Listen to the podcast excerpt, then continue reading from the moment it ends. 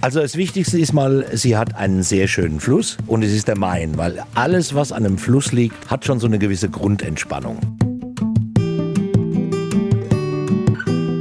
Was uns wirklich ausmacht, das sind zum einen die landschaftlichen Prägungen, die man hier sofort sieht, wenn man durchfährt. Wir haben Bürgstadt Klingenberg im südlichen Teil Kurfrankens, diese uralten Buntsandstein-Weinterrassenlagen, extrem steil. Und wenn man ähm, als Besucher diese Gegend hier mal erkunden möchte, da gibt es den fränkischen Rotweinwanderweg, der führt da genau dran vorbei und auch mittendurch. Da kann man sich ein ganz, ganz tolles Bild von den steilsten Hängen direkt oberhalb des Maines machen. Also ich habe jetzt ganz bewusst mal, äh, so fünf, sechs Weine mitgenommen, dass man quer durch den Betrieb probiert. Wir liegen so in dem, in dem Tal, in der Scheide zwischen Spessart und Odenwald. Also du hast äh, auf der einen Seite den Odenwald und auf, auf der anderen Seite den Spessart. Du hast viel Wald.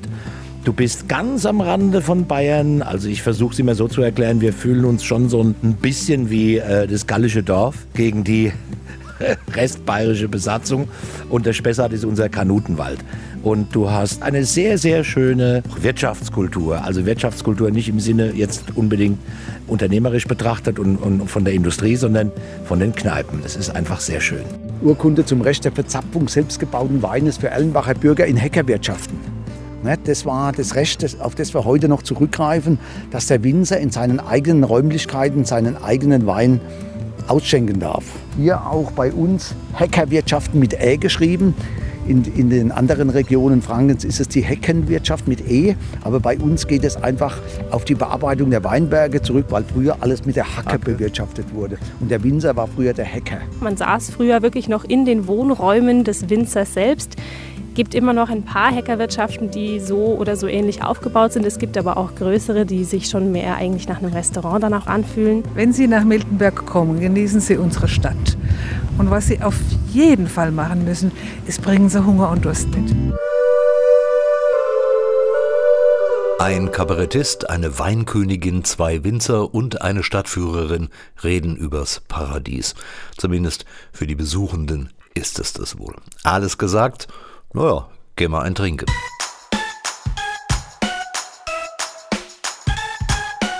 Natürlich gibt's mehr zu erzählen. Paradiesisch reisen, paradiesisch genießen und paradiesisch trinken und essen. In der Reihenfolge sind wir unterwegs. Deutsches Reiseradio und Podcast 228 mit Rüdiger Edelmann und über eine Region, die ich innerhalb weniger Stunden und Tage so richtig lieb gewonnen habe.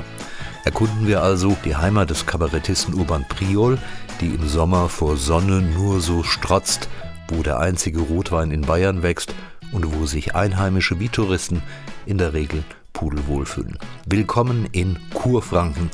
Wie sagt doch der Urban so richtig? Also ich fühle mich hier wohl. Ich bin etwas weiter oberhalb des Mains aufgewachsen in, in Obernburg am Main und bin dann aber hier nach Aschaffenburg aufs Gymnasium gegangen und dann war das natürlich, weil die ganzen Freunde waren hier, dann war das sofort, also schon seit frühester Kindheit kann man eigentlich schon sagen, also schon vor pubertär war das schon meine gefühlte Heimat. Kurfranken, geschrieben mit CH am Anfang.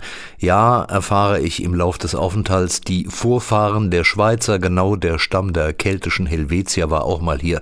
Damit hat der Name aber kaum was zu tun. Nach den Kelten kamen die Römer, die blieben auch nur 80 Jahre. Und jetzt soll mal die Fachfrau weiter erklären. Dorothea Zöller bringt Touristen ihre Stadt Miltenberg und natürlich die ganze Region näher. Also die Römer waren weg, die Kelten waren weg und dann wissen wir erst wieder etwas, als das Heilige Römische Reich entstanden ist und wir waren Mainzer. Und der Mainzer war der Chef der sieben Kurfürsten, der Mainzer war der Stellvertreter des Papstes, der Mainzer war der Stellvertreter des Kaisers. Also zu Mainz dazuzugehören, war fast so gut wie in Frankfurt zu leben. Denn die Frankfurter waren reiche, äh, freie Reichsstadt, das heißt, die waren dem Kaiser direkt unterstellt, wir waren dem Stellvertreter unterstellt. Also da ging es uns immer verhältnismäßig gut und so konnten wir ziemlich schnell auch wachsen und auch ziemlich reich werden. Und wenn man ganz ehrlich ist, war auch der Mainzer Kurfürst mit CH nur bedingt an der Namensgebung beteiligt. Eigentlich waren es die Touristiker aus 25 Gemeinden im Maintal, die 2007 einen Verein zur besseren touristischen Vermarktung gründeten. Kind und Region sollten einen Namen kriegen und so entstand Kurfranken. Vielleicht ja, weil es den Leuten in der Mainzer Kurfürstenzeit richtig gut ging. Sei es drum, mag man sagen. Hauptsache, es ist schön dort. Und das ist es nun mal. Die Römer immerhin haben eins dagelassen, den Weinbau, und der kann sich heute sehen lassen.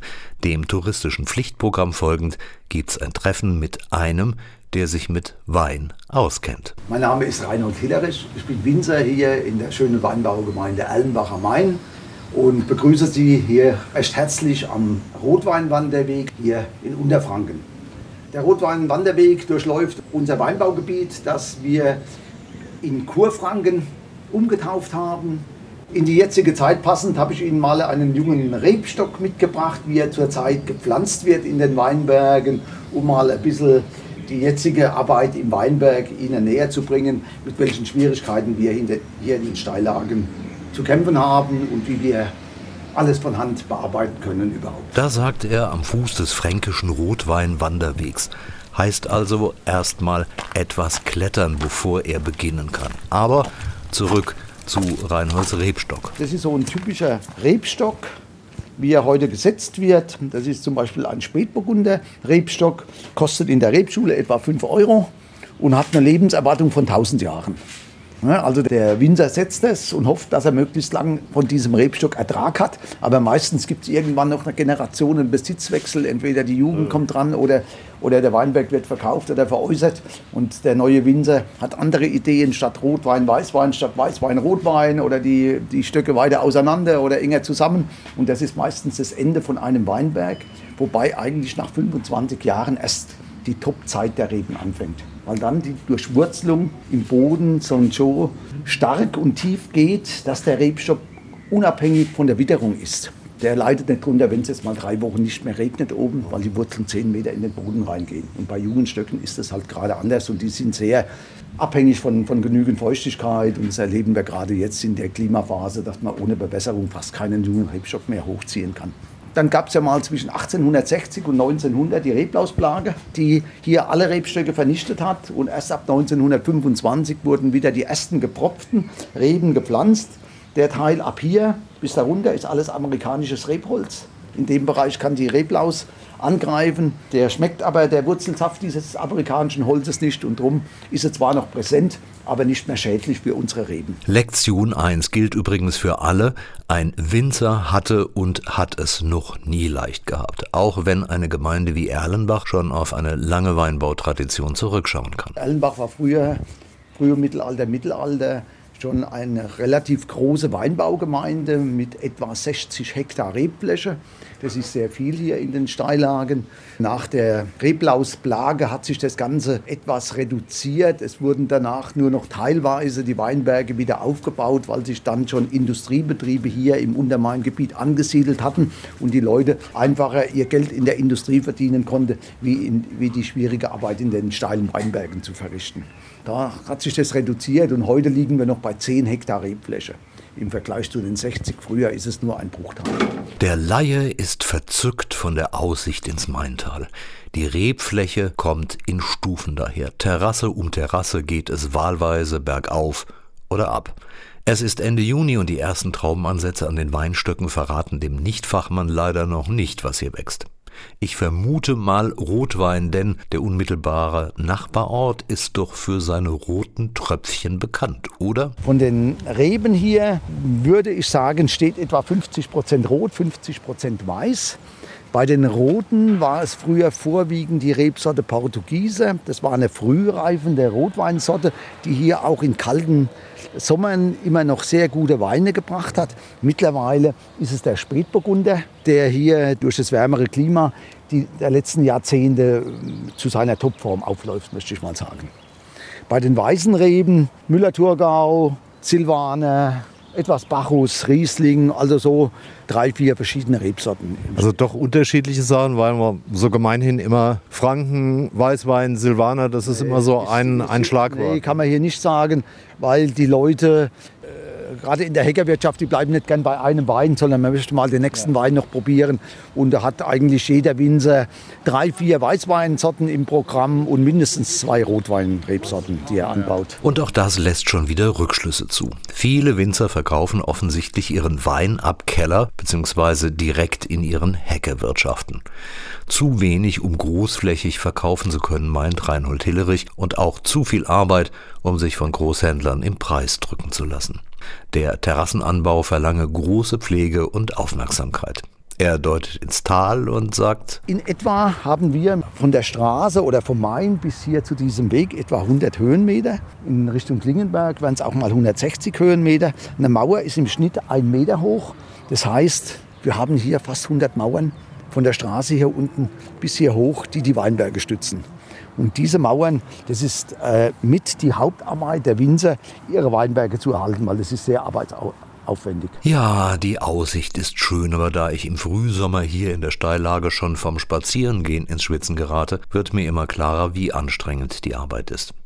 Weinbau hat offensichtlich nur Zukunft, wenn man sich zusätzlich spezialisiert. Und im Nachhinein kam auch jeder der besuchten Winzer irgendwann mit etwas ganz Speziellem um die Ecke. Aber so weit sind wir noch nicht. Die Sonne brennt vom Himmel und wir erreichen einen Pavillon am Weg. Terroir F steht dran. An unserem Terroir Frankenpunkt, an unserem Terroir F-Punkt, da gibt es ein Programm in den fränkischen Weinbergen, dass man an den schönsten Orten was Spektakuläres baut, wo die Leute sich auch mal ein bisschen ausruhen können, wo sie, sich, wo sie die Landschaft genießen können, wo man sich informieren kann über, über den Weinbau hier. Und das ist hier der zentrale Punkt für die Untermain-Region. Terror Franken in dem Kurfrankengebiet. Ist bei uns als Aussichtspavillon gestaltet, so ein bisschen Skywalk-Feeling über die Weinberge rausgebaut. Und im Hintergrund haben wir Winzer die Möglichkeit, über eine Ausschankhütte hier an Sonn- und Feiertagen Weine auszuschenken. Und da setzen wir uns jetzt mal ein bisschen rein und genießen die Landschaft. Es ist zwar Werktag und erst kurz vor elf, trotzdem kommt Reinhard Hillerich mit Gläsern und zwei Flaschen um die Ecke. Erste Überraschung, ein Blanc de Noir. Französischer Begriff, der Weiße vom Dunklen übersetzt, kommt aus der Champagne. Dort sitzen überwiegend rote Traubensorten, aber der Champagner, Sie kennen ihn alle, ist weiß. Im ersten Schritt wird aus den roten Rebsorten ein Blanc de Noir gemacht, ein Weißwein aus den roten Trauben. Und im zweiten Schritt kommt dann nochmal Hefe und Zucker dazu, um die äh, Gärung zu einem Champagner oder bei uns Sekt einzuleiten und dann als Sekt in die Flasche zu füllen. Ne, der Grundwein oder die Grundtrauben sind aber dort überwiegend die roten Rebsorten Pinot Noir und Pinot Meunier. Also, jetzt trinken wir mal.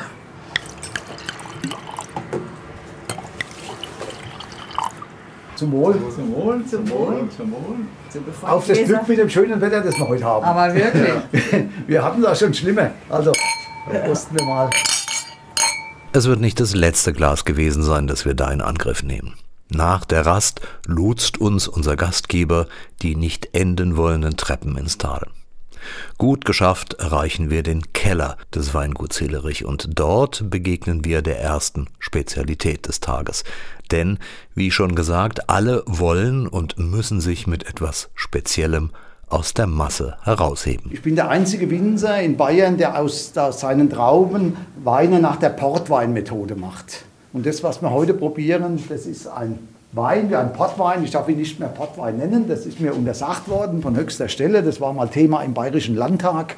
Ich hatte aus meinem Namen Hillerich und Portwein hatte ich den Begriff Hillport geprägt, der auf den Flaschen drauf stand als Name für dieses Produkt, was ich gemacht habe, aber äh, ist nicht mehr zulässig. Mittlerweile heißen die nur noch Pure White und Pure Red. Aperitivwein, ja. hat knapp 20 Prozent Alkohol. Okay ist aus dem Jahrgang 2017, also ist jetzt schon im sechsten Jahr, war fünf Jahre in den Holzfässern hier gelagert und äh, bis er in die Flasche kommt. Der hat 100 Gramm Restzucker. Ja, okay, Ein halbtrockener Wein hat vielleicht 10 Gramm Restzucker, der hat 100. Und jedes Mal, wenn ich den in Europa auf eine Prämierung gegeben habe, bisher habe ich Gold bekommen dafür. Und das sind ja die Wettbewerber ja. aus Portugal, aus Jerez, äh, aus, aus äh, Sizilien und Masala und so weiter, die auch diese Süßwein in der Art machen. Und dieser Keller ist dafür prädestiniert. Haben Sie die Ruhe, hier kommt man normalerweise nicht rein, da bin ich manchmal auch eine ganze Woche nicht. Hier habe ich immer ein gleichmäßiges Klima. Die Wände sind außen nicht gegen Feuchtigkeit isoliert. Das heißt, ich habe hier immer eine relativ hohe Luftfeuchtigkeit, sodass die, der Enzelschere nicht so hoch ist aus diesen Holzfässern. Und äh, da die Weine ja bis zu sechs Jahre hier in den Fässern liegen, brauche ich auch äh, das richtige Mikroklima hier dafür.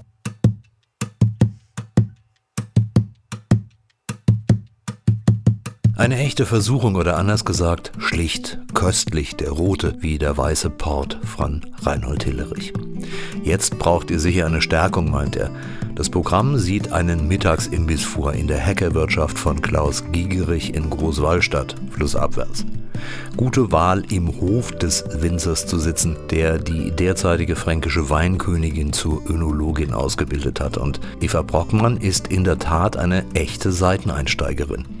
Traditionell starten meist Winzertöchter mit einer solchen Ausbildung und werden dann Weinkönigin, gerade wenn der Betrieb schon da ist. Nicht so bei mir, sagt Eva.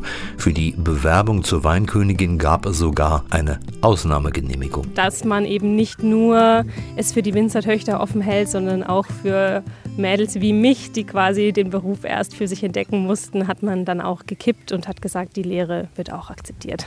Wie ging das vor sich? Denn man braucht ja, glaube ich, irgendeinen Anstoß, einen besonderen Kick, um zu sagen, genau das ist es jetzt. Das ist jetzt bei mir schon fast acht Jahre her. Wahnsinn, wie die Zeit vergeht. Ich war damals auf der Fachoberschule Triesdorf im Landkreis Ansbach, habe mir eine Praktikumsstelle suchen müssen. Ich war im Fachbereich Ernährung. Das ist eine eher grün ausgerichtete Fachoberschule von den Berufszweigen her. Und dann ging das bei mir los, ja, was mache ich denn, was will ich denn machen? Und dann haben mich meine Eltern eigentlich darauf gebracht, weil wir nicht direkt in einer Weinbaugemeinde wohnen und ja, wie gesagt, auch keinen Betrieb zu Hause haben. Und meine Eltern haben aber abends mal ganz gerne ein Gläschen Wein getrunken, hatten aber wenig Ahnung und haben sich gedacht, ach, das wäre doch schön, wenn unsere Tochter sich da ein bisschen Wissen aneignet, das kann sie uns dann weitergeben. Und ja, dann habe ich mir damals gedacht, na, dann mache ich das halt, dann schaue ich mir das an. Es, es kann ja nicht viel schief gehen. Wenn mir das Praktikum nicht gefällt, dann suche ich mir in zwei, drei Wochen eine neue Stelle. Ja, eine neue Stelle habe ich mir nicht gesucht, weil ich innerhalb der ersten Woche gleich gemerkt habe, dass mir dieses draußen arbeiten, dieses mit den Reben arbeiten, dann auch im Keller zu sehen, was ist denn aus der Arbeit draußen geworden, das hat mir unglaublich viel Freude bereitet und ich bin hier in Großwallstadt in Kurfranken beim Weingut Giegerich so gut und so nett von der Familie aufgenommen worden und die haben mir jede Frage beantwortet und ich hatte viele Fragen, weil ich ja keine, keine Ahnung selbst hatte und die haben mir den Weg bereitet, dass ich dann die Lehre gemacht habe und heute jetzt hier als fränkische Weinkönigin stehe. Und auch Familie Giegerich ist stolz auf Eva. Das manifestiert sich schon optisch durch eine große Weinkönigin-Flagge am Eingang. Die Vesper im Schatten war großartig, wenn auch etwas zu reichlich. Und um nicht vor der nächsten Weinprobe am Nachmittag zu versumpfen, gibt es den höchst interessanten Test eines alkoholfreien Weins. Wer jetzt die Nase rümpft, dem sei der Frank und Frei, nix empfohlen. Beteiligt in der Initiative Frank und Frei sind insgesamt 13 fränkische Weingüter und ihre innovativen Chefs. Der Komma nix ist ihnen gelungen, auch wenn das für Puristen vermutlich nix ist. Der Kopf bleibt jedenfalls frei und das ist ja bei Sommerhitze immer was Gutes.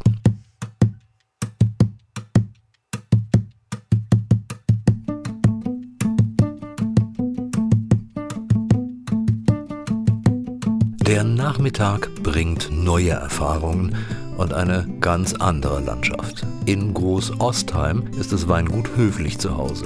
Hier sieht, so Chef Frank Höflich, vieles etwas anders aus. Bei uns ist alles maschinell be bewirtschaftbar. Ja. Früher hieß es ja Weinberg, ist ja klar. Warum nimmt man Weinberg? Die Exposition zur Sonne und so weiter, um möglichst viel Sonneneinstrahlung und Sonnenscheindauer auch abzukriegen ist aber mittlerweile nicht mehr das ausschlaggebende Argument, weil durch diese ganze Klima, man merkt es ja, ne? also das, man sucht ja mittlerweile schon Standorte für Rebsorten aus, die jetzt viel weniger Sonne haben, dass die auch zum Beispiel ein Bacchus, der verträgt es gar nicht so gut, dass wir jetzt so viel Sonne und Hitze und so weiter haben. Da sucht man sich schon Standorte, die weniger Sonnenstunden am Tag haben, weniger Hitze. Deshalb sind diese exponierten Lagen, Steillagen und so weiter jetzt auch, das ist dann schon ein Nischenprodukt, würde ich sagen. Ne? Das sind, gibt dann extrem hochwertige Weine, aber man verkauft ja nicht nur diese extrem hochwertigen Weine. Ne? Und das ist ja, wie gesagt, so eine Nische. Das Hauptsächliche, womit man vielleicht 90 Prozent seines Umsatzes macht, ist ja was ganz anderes. Und dann ist es natürlich für uns viel wirtschaftlicher, wenn man das so machen kann, ne? ist klar. Diese Romantik ist natürlich nicht, wie wenn ich da jetzt äh, in den Terrassen rumkraxel, aber am Ende des Tages muss das ja auch alles passen. Lohnkosten steigen ins Unermessliche. Unser Betrieb ist auf jeden Fall so ausgelegt, dass es so funktioniert. Wer jetzt denkt, aha, Brot und Butterwein, dem gibt höflich nur teilweise recht. Unsere äh, Butter- und Brotsorte ist hier und bleibt einfach der Müller-Thurgau und der Silvaner. Das ist einfach so, das können nicht viele nachvollziehen, aber wir verkaufen halt am allermeisten davon. Das ist jetzt nicht die edelste Rebsorte der Müller-Thurgau, aber das ist auch so eine Rebsorte, die eigentlich jedem schmeckt. Schön fruchtig, nicht kompliziert, wird hier am meisten angebaut. Auf unserem Betrieb hier haben wir sehr viel Burgunder, das heißt Grauburgunder, Weißburgunder, Spätburgunder. Und dazu kommen noch so, was man halt so haben muss. Riesling ist aber nebensächlich. Wir haben Sauvignon Blanc, was immer stärker wird. Also ich habe äh, Praktikum ein halbes Jahr gemacht in Südafrika, 2003, also genau vor 20 Jahren. Da gab es hier eigentlich gar keinen Sauvignon Blanc. Das gab es hier noch überhaupt nicht. Und habe den da drüben kennengelernt und das war genau mein Ding. Und kam ich zurück und haben ihn hier auch direkt angepflanzt und haben den auch seitdem. Hat sich hier in der Vermarktung sehr schwer getan anfangs, aber so die letzten fünf Jahre läuft das richtig gut. Okay, Standardgeschäft mit Experimenten. Ja, und das in jeder Hinsicht, bis hin zu Höflichs Kellermeisterin, Isel Swanepoel aus Stellenbosch. Wir haben ja immer noch so ein bisschen diesen Fachkräftemangel, das heißt, egal ob es jetzt Diplomingenieur, Techniker, Meister gesucht wird, ist schwierig, kaum was zu finden. Und sie hat sich aus Südafrika bei uns beworben und wir haben die quasi eingestellt nur aufgrund ihrer Bewerbung. Weil das ist ja jetzt nicht so einfach, die mal kurzfristig auf ein Bewerbungsgespräch einzuladen. Ne? Das ist ja dann eine größere Sache. Und wir sind sehr zufrieden. Ihr großer Vorteil ist, Südafrika hat so ein bisschen das Klima, was uns vielleicht noch erwartet. Oder auch jetzt schon ein bisschen da ist. Ne? Vor 20 Jahren war das ja hier ganz anderer Weinbau wie jetzt. Sie kommt damit hier sehr gut zurecht. Sie ist meine Kellermeisterin quasi. Sie ist für den Weinausbau verantwortlich mittlerweile. Und wir haben noch Saisonarbeitskräfte im Weinberg. Und das war es eigentlich schon. Ich, meine Eltern, meine Frau. Also für diese Größe, die wir haben, eigentlich recht wenig. Aber wir kriegen es hin. Nach einem Begrüßungssekt geht's wieder raus in die Sonne. Angenehme Wanderung durch die Weinberge. Naja, eher Hügel bis zu einer kleinen Hütte mit noch kleinerer Terrasse mitten zwischen den Rebstöcken. Und hier rückt Frank Höflich ebenfalls mit einer kleinen, erfolgreichen Leidenschaft heraus. Der Europawein. Es lebe die grenzüberschreitende Cuvée. Ja, das ist so aus dem Spaß entstanden und mittlerweile ähm, setzen wir da, wir sind jetzt mittlerweile fünf, das heißt ich, einer aus dem Trentino, zwei vom Gardasee aus Lazise und einer aus Istrien. Wir haben alle zusammen studiert mal, beziehungsweise die waren alles Austauschstudenten in Geisenheim. Als ich in Geisenheim war, so haben wir uns kennengelernt.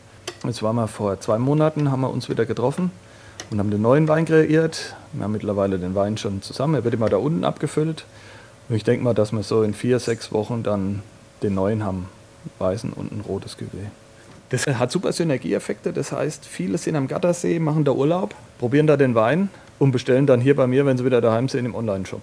Also das Online verkaufen wir Testemate am meisten. Kurze Nachhilfe. Cuvée ist frei nach Wikipedia ein Synonym für Verschnitt. Gemeint ist entweder das gemeinsame Keltern oder auch das Vergären von verschiedenen Rebsorten in einem Gärbehälter. Letzteres trifft beim Teste Matte, zu Deutsch verrückte Köpfe, nicht ganz. Es ist eher die wilde Mischung der verrückten Winzerköpfe. Von mir ist äh, Riesling da drin. Mhm. Aus dem Trentino ist selbstverständlich Pinot Grigio. Vom Gardasee ist Lugana und Custosa. Custosa ist ja was ähnliches, das nennt man auch der kleine Lugana. Das variiert immer so ein bisschen. Wir sitzen da zusammen, haben acht Meter Tisch, alles voller Weine und dann entwickeln wir da so unsere Cuvées. Mhm. Kann auch sein, dass beim nächsten Mal die Komposition ein bisschen anders aussieht. Mhm. Also in dem Wein spürt man schon, der hat vom Riesling so dieses Interessante in, auf der Zunge, so dieses leicht bitzelige wäre jetzt schon übertrieben, aber so dieses Säurespiel hat er. Und von diesem Custosa und Lugana hat er so diesen breiten mhm. Schmelz, will ich schon fast sagen. Und der Pinot Grigio bringt für mich so die Frucht damit rein. Ne? Ich weiß jetzt nicht, wie er so ankommt, aber ich finde ihn einfach total gut. So ist auch die Bilanz des Nachmittags. Auch wenn ich beim Abendessen erst einmal dringend ein schönes, frisches Weizenbier brauchte. Passte auch prima, denn das ausgezeichnete Menü wartete in der Brauereigaststätte von Eder in Großostheim. Fazit des Tages, Wein probieren macht nicht nur müde, sondern kann auch anstrengend sein. Aber für eine gute Recherche muss man auch mal Opfer bringen. Ich habe nichts gesagt, aber hervorragend geschlafen.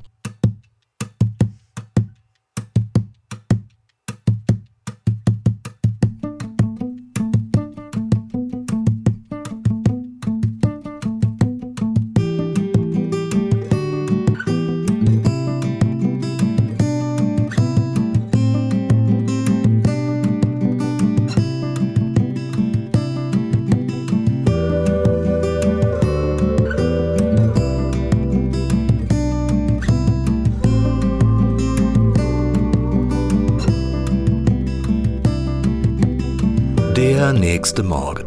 Erstmal nur einen Kaffee. Okay, es sind drei. Und Wanderung mit Winzer Klaus Gigerich und Weinkönigin Eva Brockmann durch die Weinberge am Lützeltaler Berg im kurfränkischen Pitztal. Wieder brennt die Sonne über Großwallstadt und es ist heiß. Kurfranken präsentiert sich landschaftlich erneut ganz anders. Durch ein kleines, stilles und verträumtes Tal geht es sanft bergauf. Einführung von Klaus Giegerich unter Mithilfe der neuen Audiotour am Wegesrand. Die eigentliche Großwaldstätter Weinlage nennt sich der Lützeltaler Berg. Und es gibt so die Geschichte, dass quasi 1922 der Lehrer Warmuth die Leute hierher gelockt hat und hat gesagt, Grabt, Leute, grabt! Im Weinberg liegt ein Schatz vergraben. ist quasi die ganzen sieben Hektar sind da umgegraben worden und der Schatz war quasi dann der Wein, der drauf gepflanzt war. Und das ist auch so die Entstehungsgeschichte vom Lützeltaler Berg.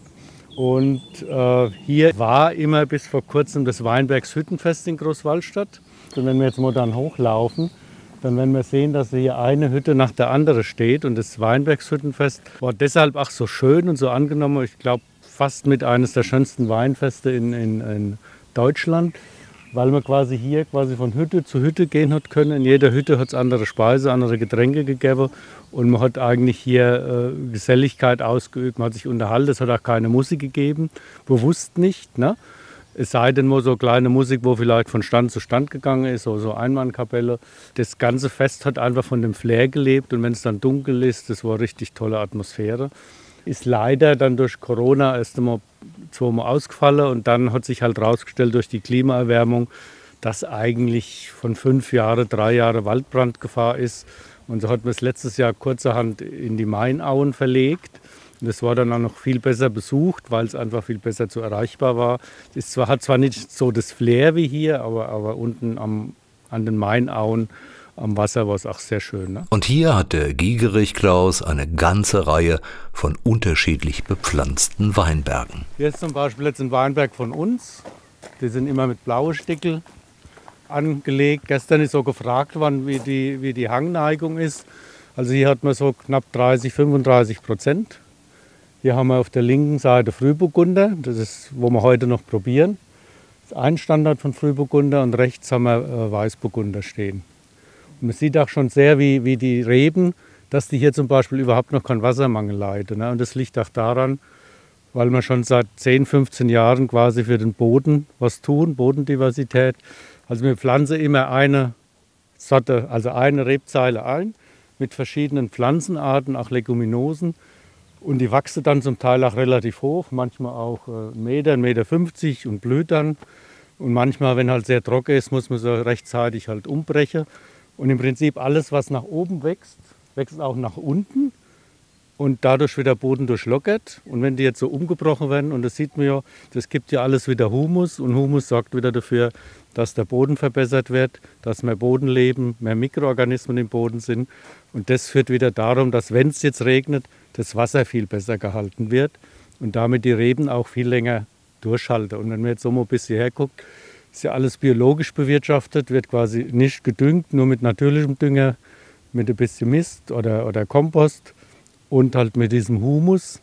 Und da sieht man, dass die Reben hier sehr vitallach sind. Ne? Also sie sind richtig grün, stehen auch gut im Saft und das liegt mit am Boden. Ne? Aber das ist so eine Sache, das dauert schon mal 10, 15, 20 Jahre, bis der Boden sich so aufgebaut hat. Ne? Da sind wir wieder beim Zeitfaktor. Da heißt es nicht nur warten, sondern auch in dieser Zeit nichts verdienen. Winzerei ist eben nichts für Ungeduldige, zumindest wenn man die Natur ernst nimmt. Da hat sich viel verändert. War das ja so, da hat der Winzer quasi bis Anfang, Mitte August im Weinberg gearbeitet. Dann hat er einfach Zeit gehabt, da ist er in Urlaub gefahren und dann ist Ende September, Anfang Oktober gelesen worden. Die Zeiten sind rum. Du musst, du musst kontinuierlich bis zur Lese A, im Weinberg sein, durch Kirschessigfliege, durch frühe Lese, durch Dinge, ob es da jetzt regnet oder, oder trocken ist und du musst irgendwas machen. Und dann hast du eine frühe Lese, das heißt, du bist da zwei Wochen früher dran und hast du nicht vier, sechs Wochen Zeit für die Traubenlese, sondern du musst innerhalb drei Wochen alles lesen. Das ist schon äh, sehr anstrengende Zeit. Ne? Das kriegt so der Konsument auch nicht mit. Interessiert ihn auch weniger, ihn interessiert nur, wie die Weine schmecken und was die kosten. In Deutschland vorwiegend, was die kosten. Das ist schon ein bisschen kritisch, weil du weißt gar nicht mehr, wann du überhaupt noch ein bisschen so Erholungsphase hast. Umso wichtiger ist es natürlich, dass man jetzt dann zum Beispiel bei uns in die Weinbergshütte kommt, wo ich mich ab und zu mal hinsetzen kann und kann ein Gläschen Wein trinken und habe mal Ruhe. Spricht es und biegt ab den Berg ein Stückchen nach oben zu seiner Weinberghütte. Davor ein großer Tisch, Bänke und natürlich wartet eine Vesper mit, na, was wohl? Also ich habe jetzt ganz bewusst mal äh, so fünf, sechs Weine mitgenommen, das wir quer durch den Betrieb probiert. Mhm. Dieser Frank und Freimüller Thurgau, das so der, die Anfänge von unserem Weingut waren und äh, nach wie vor einer der meistverkauftesten Weine bei uns ist.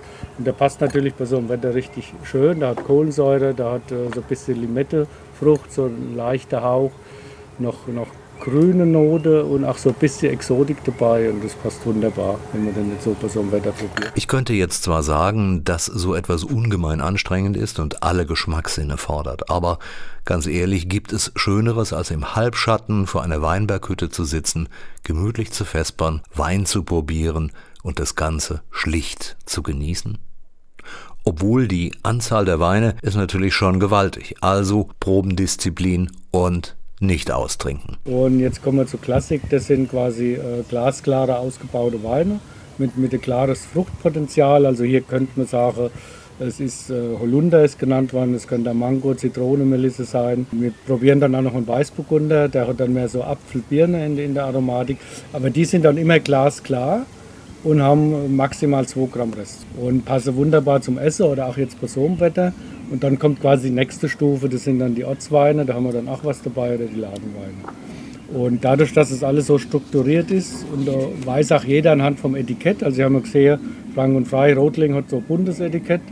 Das ist jetzt das Etikett mit, mit Bronze und äh, hellgrau und dann die äh, Ortsweine haben quasi Silber und Dunkelgrau und die Lagenweine haben Gold und Schwarz. Und da konnte es jeder anhand von der Flasche sieht er gleich, wie es Einzelstufe ist, in welcher Einstiegsstufe das ist. Und man sieht auch gleich von der Wertigkeit, das ist etwas ein teurerer Wein oder ein günstigerer Wein. Und was das Wichtigste überhaupt ist, man schmeckt es. Ja, also es gibt ja viele Betriebe, die haben solche Einstufungen auch mit Sternen oder was, aber du schmeckst es nicht. Und das Wichtigste ist ganz klar, dass der Kunde und der Konsument das schmecken kann, dass er ganz klar sagen kann, in diesem Teil bewege ich mich. Ob es ihm schmeckt oder nicht, ist was anderes, aber er muss wissen, wo er sich befindet. Ne? Ich heische jetzt trotzdem mal um Mitleid. Immerhin neun Weine mussten probiert werden. Aber wir hatten ja auch Wasser dabei. Deshalb war es auch kein alkoholisch-sprachliches Problem, Weinkönigin Eva noch ein paar Fragen zu stellen.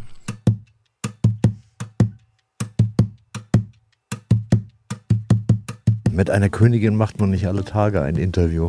Eva, die wievielte, so müsste ich jetzt zunächst einmal fragen. Boah, das wird bei der fränkischen Weinkönigin tatsächlich gar nicht gezählt. Ich glaube, ich bin die dritte Eva, aber auf jeden Fall bin ich die 65. fränkische Weinkönigin. Fränkische Weinkönigin aus einem sehr kleinen Gebiet, Kurfranken. Das ist, wenn man an frühere Kleinstkönigreiche denkt, wahrscheinlich ein riesenhafter Aufstieg, der genau genommen noch weitergehen soll. Genau, also Kurfranken, die Region innerhalb Frankens, in der wir uns gerade befinden, hatte das letzte Mal vor über 50 Jahren die fränkische Weinkönigin gestellt. Also war schon fast eine Sensation, als ich dann gewählt wurde und die ganze Region hat sich unglaublich gefreut. Aber ja, es soll bei der fränkischen Weinkönigin noch nicht aufhören. Für mich geht es Ende September dann weiter einen Schritt höher zur Wahl zur deutschen Weinkönigin. Das werden wir auf jeden Fall berücksichtigen, weil ich habe gehört, da gibt es auch ein Online-Voting und jeder, der jetzt zuhört, sollte dringend darauf achten, dass er dann an diesem Voting teilnimmt für dich. Ja, das wäre für mich eine große Hilfe und ich bin froh und dankbar über jeden, der mich da unterstützen möchte. Das Finale findet am 29. September statt, wird übertragen live im SWR. Fängt um 19 Uhr die Übertragung an und normalerweise so gegen 22 Uhr stehen dann die drei Finalistinnen fest. Und da ist es seit letztem Jahr so, dass für sechs Minuten ganz Deutschland, eigentlich sogar die ganze Welt, jeder, der dann auf den SWR-Link klickt, abstimmen kann für die äh, neue deutsche Weinkönigin.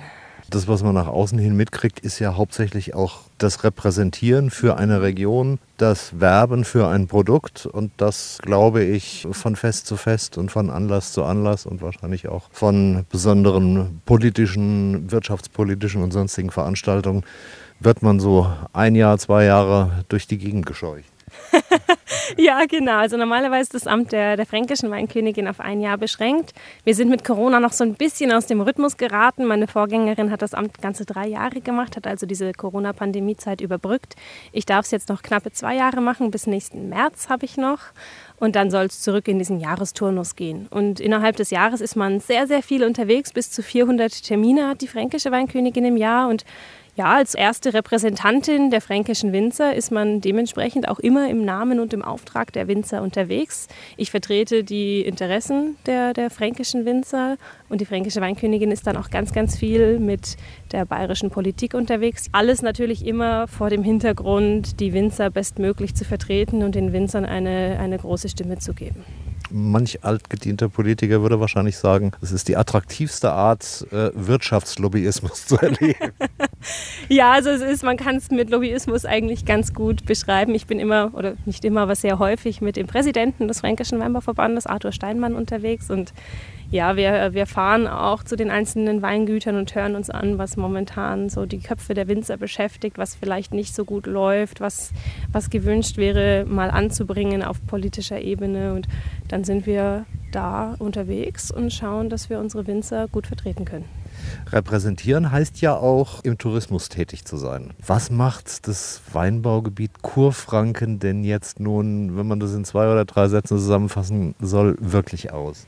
Oh, was uns wirklich ausmacht, das sind zum einen die landschaftlichen Prägungen, die man hier sofort sieht, wenn man durchfährt. Wir haben Bürgstadt Klingenberg im südlichen Teil Kurfrankens, diese uralten Buntsandstein-Weinterrassenlagen, extrem steil und richtig, richtig heiß im Sommer. Da speichert sich die Sonne und da wächst der kurfränkische Spätburgunder ganz hervorragend drauf. Und äh, wenn man ähm, als Tourist, als Besucher diese Gegend ähm, hier mal erkunden möchte, da gibt es den fränkischen Rotweinwanderweg, der führt da genau dran vorbei und auch mittendurch. Da kann man sich ein ganz, ganz tolles Bild von den steilsten Hängen direkt oberhalb des Maines machen.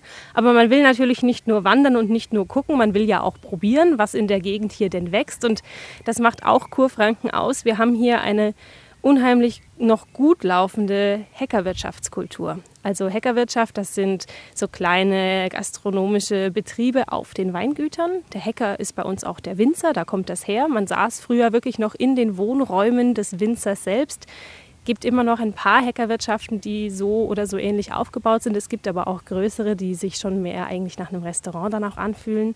Da gibt es einen Hackerkalender, den kann man auch online einsehen, liegt aber hier in Kur Kurfranken auch überall aus. Da kann man sich genau informieren, welcher Winzer ist denn gerade dran, wo kann ich denn hin. Und es lässt sich eben prima ähm, mit einer Etappe des fränkischen Rotweinwanderweges verbinden. Das heißt, wenn man gelaufen ist, wenn man was geleistet hat, dann kann man sich wunderbar bei uns auf den Winzerhöfen auch belohnen. Und ja, diese Kombination eigentlich aus Weinberg Weinbergskultur und Weinkultur, das macht die Region hier wirklich aus. Erschöpft vom Wein? Nein, nein, die Reise geht weiter am Nachmittag. Es ist eigentlich schon ein schweres Gewitter angekündigt, doch noch knallt die Sonne ins Maintal. 30 Grad. Der Keller von Winzer Gerhard Stich in Bürgstadt bringt Rettung. Hier ist es schön kühl.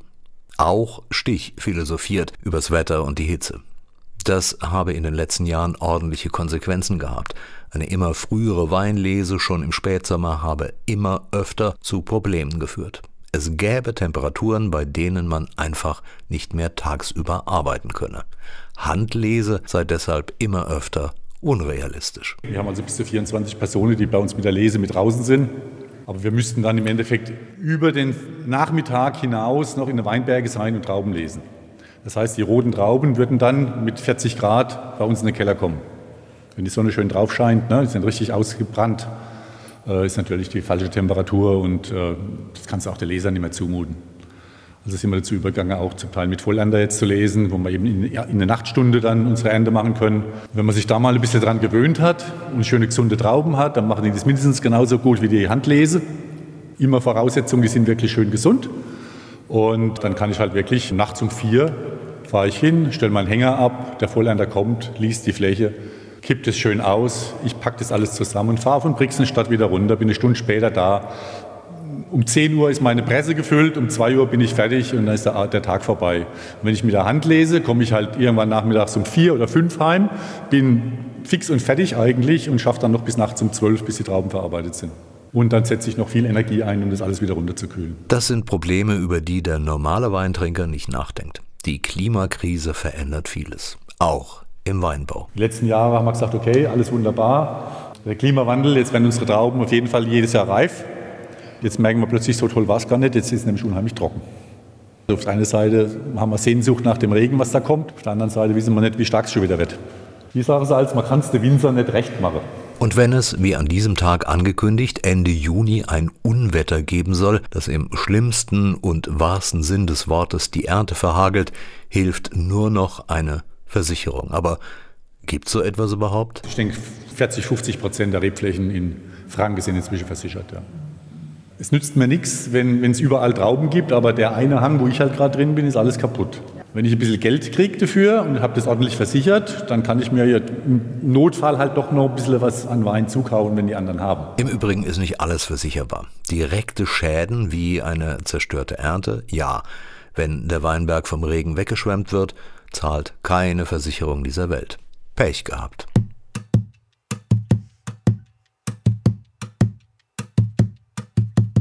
Noch hat Stich immer Glück gehabt. Das beweisen die Weine, die wir wie selbstverständlich auch hier probieren dürfen. Aus Gerhard Stich spricht die Erfahrung des Winzers, der jetzt den Familienbetrieb an seinen Sohn übergibt. Keine einfache Nachfolge in diesen Zeiten, sagt er. Jetzt muss die zukünftige Generation entscheiden. Ich bin noch 14 Tage hier der Chef. Du bist Rentner, Gerhard? Rentner bin ich erst nächstes Jahr, im Mai. Vorher muss ich noch bei meinem Sohn arbeiten. Wir haben noch keine, noch keine Preisverhandlungen geführt.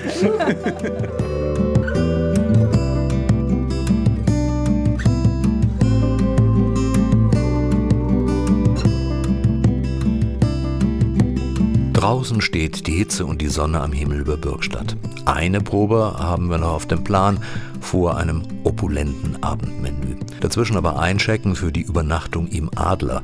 Hier findet der Übernachtungsgast die Kombination aus Tradition und Moderne.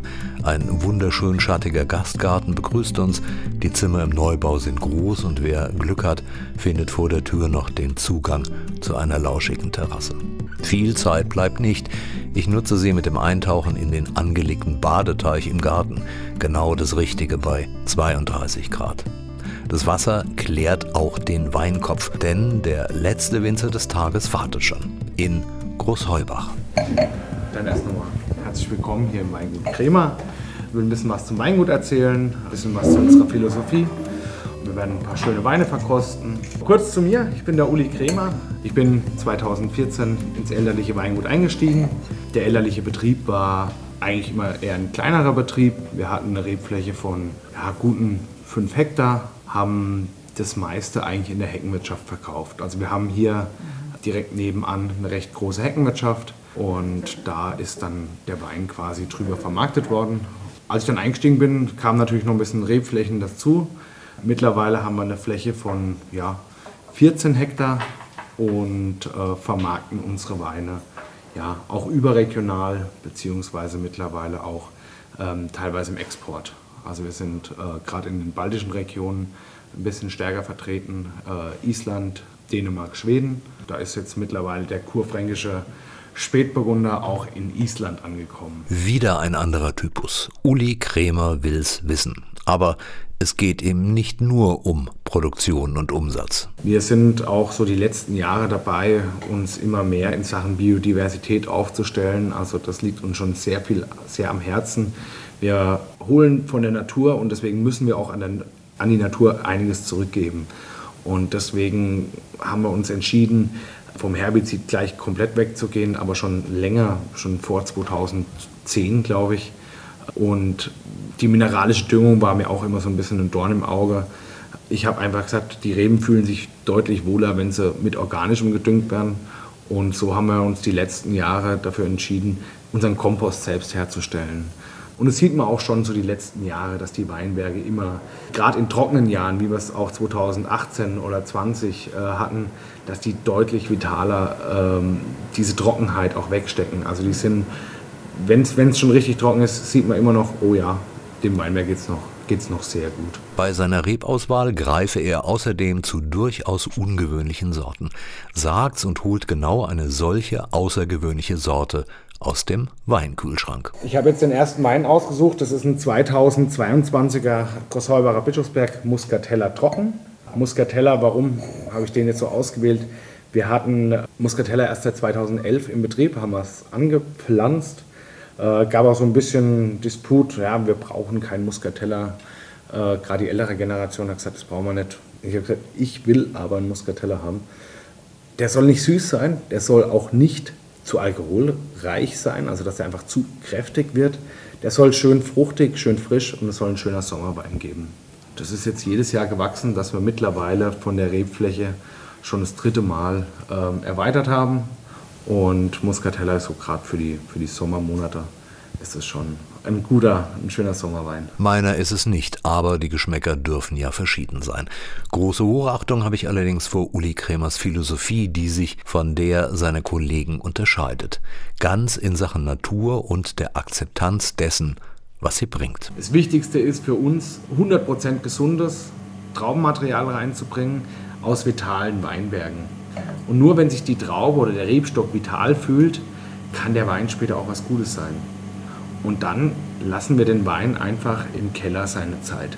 Und das braucht er auch. Gerade jetzt die großen Sachen, wie jetzt Chardonnay, der bleibt dann zum Beispiel, also auch die, die ganz großen Geschichten, die bleiben dann noch mal ein Jahr auf der Flasche zur Nachreife. Gerade die Weine in der, in der obersten Liga sind bei uns alle spontan vergoren. Also wir geben da keine Reinzuchthäfen mehr hinzu, sondern die traubeneigene Flora darf da quasi walten. Und wir sagen, es muss nicht jeder Wein in jedem Jahrgang gleich sein. Und das ist ja gerade das Schöne bei kleinen Weingütern, diese Individualität, dass wir sagen, 2021 hat natürlich einen kleinen Kick mehr Säure, 2020 war natürlich ein bisschen kräftiger, ein bisschen voluminöser und so darf einfach jeder Jahrgang seine Jahrgangsunterschiede aufweisen und da lege ich auch sehr viel Wert drauf, weil wir einfach dem Wein auch nichts zugeben wollen oder wegnehmen.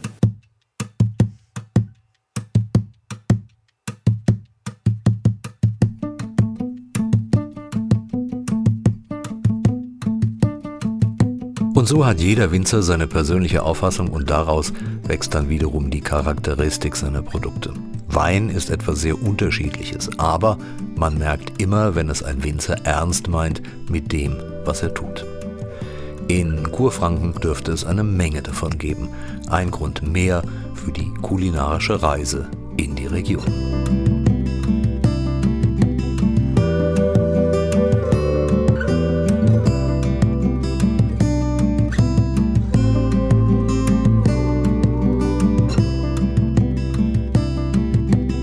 Apropos Kulinarik, in Laufweite vom Weingut Krämer wartet unser Abendessen in der Krone in Großheubach mit einem der kulinarischen Stars der Region in der Küche.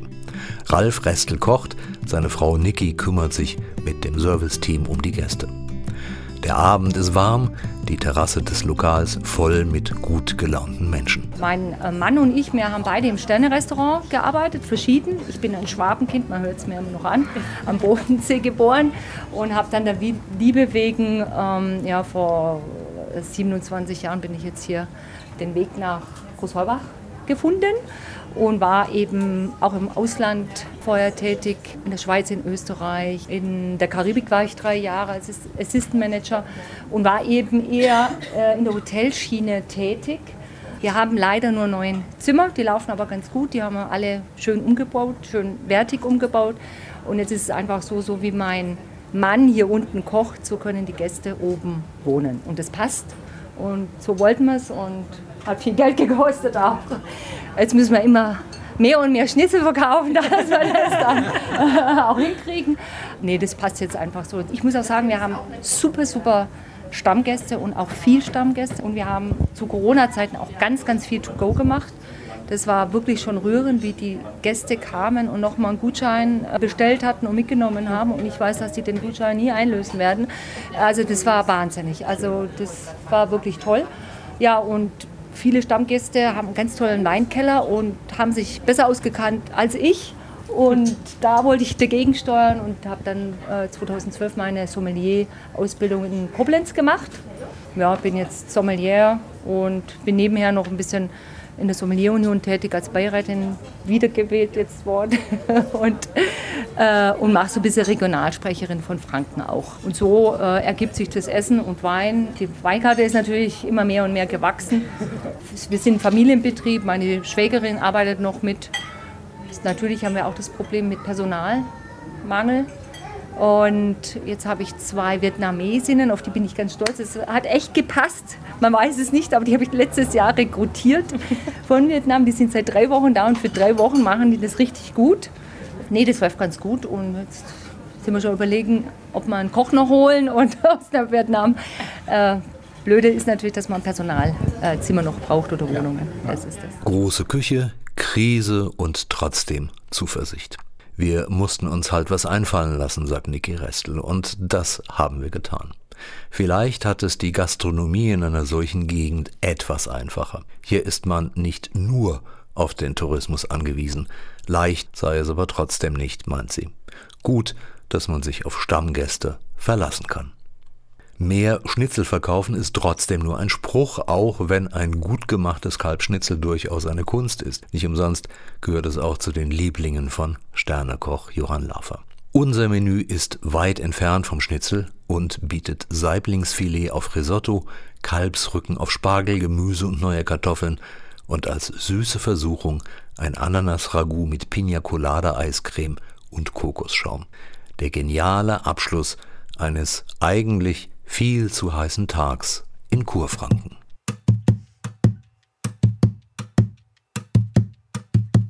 Im Hotelzimmer ist es warm, weil es draußen auch zu warm ist. Gegen 23 Uhr blitzt und donnert es, danach beginnt ein sanfter Landregen. Die Unwetterwarnung ist längst vorher weitergezogen. Wie glücklich müssen die tollen Winzer sein, die ich heute kennengelernt habe.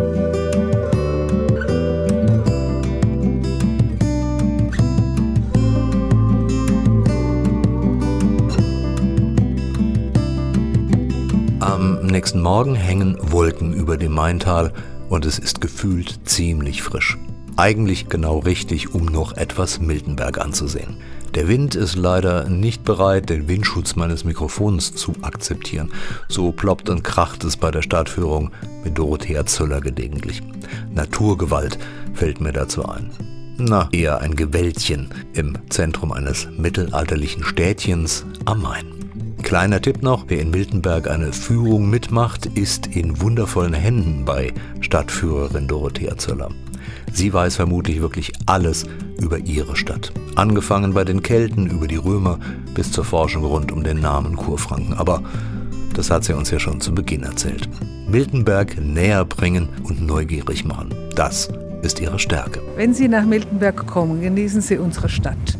Eine wunderschöne Stadt mit einem zauberhaften Flair. Sie besuchen natürlich unseren Marktbrunnen, sie schlendern durch die Hauptstraße mit den vielen kleinen zauberhaften Geschäften und unserem Riesen in der Mitte, dem ältesten Gasthaus Deutschlands. Und was Sie auf jeden Fall machen müssen, ist bringen Sie Hunger und Durst mit. Denn bei uns kann man wunderbar gut essen, genießen, trinken. Wir haben Bäcker, die noch selber backen, Metzger, die metzgern. Wir haben Konditor, die ihre Torten noch selber backen. Bei uns wird der Kaffee schön langsam und zart geröstet. Wir haben tolle Winzer. Wir haben eine wunderbare Brauerei. Wir haben eine Distillerie mit Whisky. Wir haben alles, was das Herz begehrt.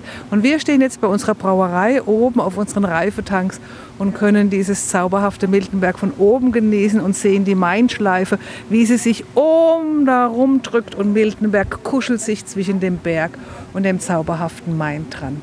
Das Miltenberg ist immer eine Reise wert, bringen Sie viel Zeit mit und viel Ruhe. Leben Sie langsam. Wahrhaft philosophisch, aber wer im Urlaub keine Zeit hat, ist selber schuld. Unterhaltsam kann eine Stadtführung im Übrigen auch sein. Beispiel die Geschichte der zwölf mittelalterlichen Brunnen, insbesondere der Staffelbrunnen, der mitunter auch für Krankheiten sorgte. Die Brunnen haben eine ganz wichtige Funktion natürlich gehabt in Miltenberg, wie überall, denn man hat ja keine Wasserleitungen gehabt. Wir haben hier einen besonderen Brunnen, einen Brunnen, zu dem die Treppen runtergeführt haben, einen Schöpfbrunnen und keinen Ziehbrunnen, die man klassischerweise hat. Und weil da Treppen Staffeln runtergeführt haben, war das bei uns der Staffelbrunnen. Und man hat ihn als Kommunikationspunkt gebraucht. Denn es kam kein WhatsApp, kein Facebook, gar nichts, kein Instagram. Und man wollte natürlich wissen, wer ist denn krank und wer ist denn gestorben und wer ist denn fremdgegangen und welche Kinder sind. Und deshalb wurde am Brunnen auch gesungen sagt sie und lässt sich natürlich nicht zweimal bitten. Verspielt dein Mann das ganze Geld, versetzt auch noch die Seinen. Schlag ihn mit dem Nudelholz, schlag ihn mit dem Nudelholz, schlag ihn mit dem Nudelholz, bis ihm die Sternlein scheinen. Hat dein Weib die Haut vom Rind und das Gebiss vom Pferde?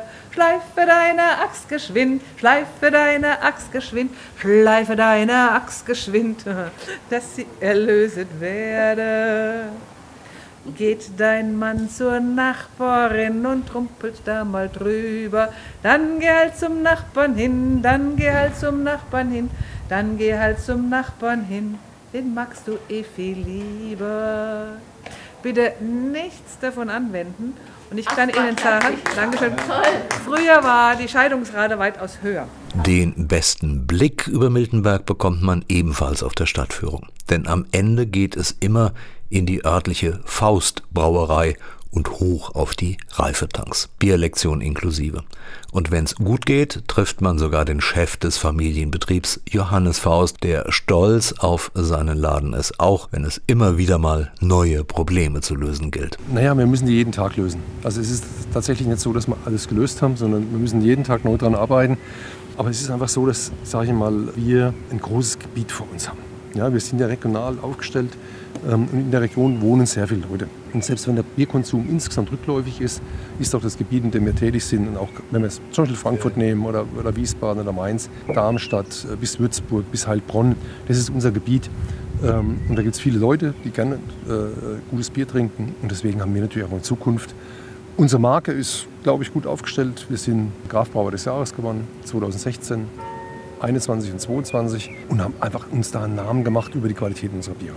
Viele Leute sagen ja bösartig, Kraftbrauereien, die machen lauter neumodisches Zeug. Sie haben, glaube ich, die Kombination aus Tradition und Experiment ganz gut hingekriegt. Also wir brauchen nur das, was uns selber schmeckt.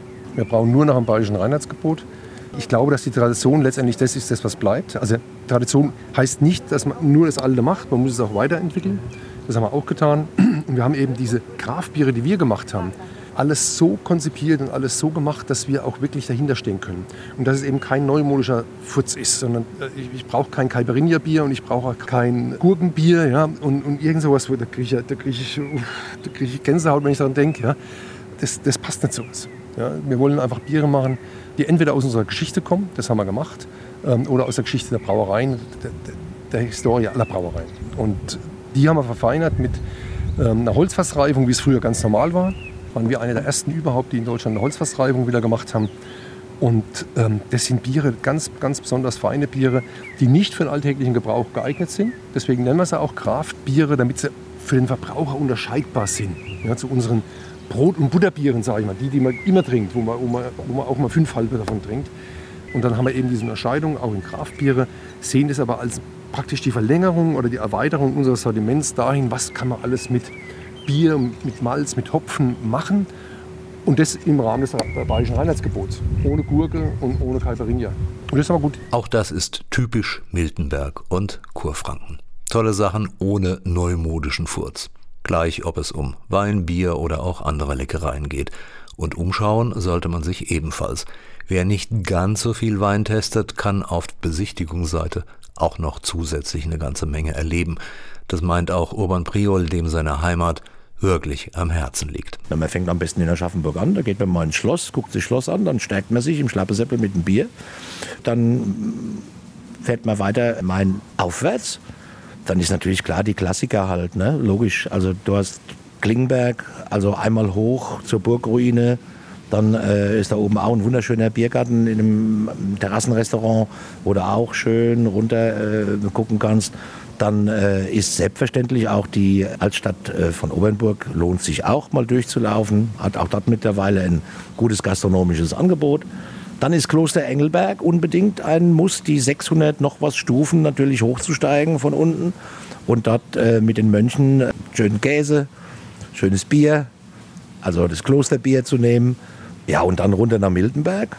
Miltenberg ist Sommer dann schon etwas überlaufen, aber lohnt sich auf jeden Fall, dort einen schönen Stadtrundgang zu machen und dann den Abschluss in Bürgstadt bei den verschiedenen Winzern.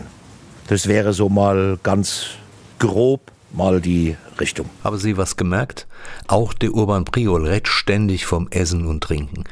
Ist halt alles echt Genuss hier und äh, das wäre ein guter Grund, gleich mehrmals zu kommen. Lohnt sich, echt. Und über den Whisky aus der Region reden wir demnächst noch.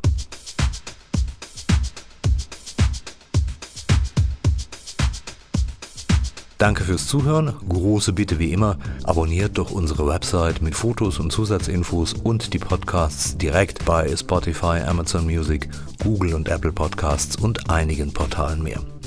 Infos über neue Stories gibt's regelmäßig bei Facebook, Insta, X und auch sonst in der Social Media Landschaft.